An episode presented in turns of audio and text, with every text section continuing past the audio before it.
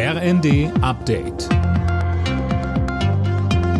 Stündlich neu. Auf den Punkt informiert.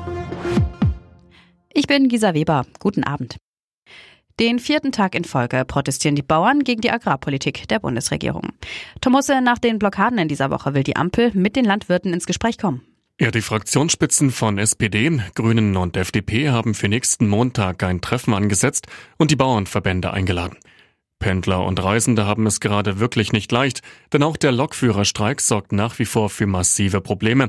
Noch bis morgen Abend gilt ein Notfahrplan, zahlreiche Verbindungen fallen aus.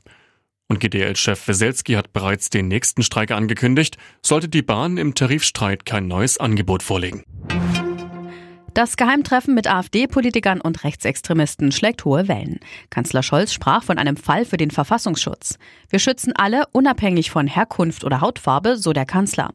Bei dem Treffen soll besprochen worden sein, wie Millionen zugewanderte Menschen vertrieben werden könnten. Innenministerin Faeser sagte im ZDF, da haben wir ja schon es mit völkischem Gedankengut zu tun. Und ja, es richtet sich gegen den Staat ähm, und gegen demokratisch gewählte Politikerinnen und Politiker. Und deswegen gehen wir dort auch so hart vor. Und wir erwarten auch, dass diejenigen, die dort in der Nähe dann gesehen werden oder mitmachen, dass die sich davon distanzieren. Homöopathische Behandlungen sollen offenbar künftig nicht mehr von den gesetzlichen Krankenkassen bezahlt werden. Das plant Gesundheitsminister Lauterbach. Man könne nicht mit Wünschelrouten vorgehen. Homöopathie macht als Kassenleistung keinen Sinn, sagt Lauterbach.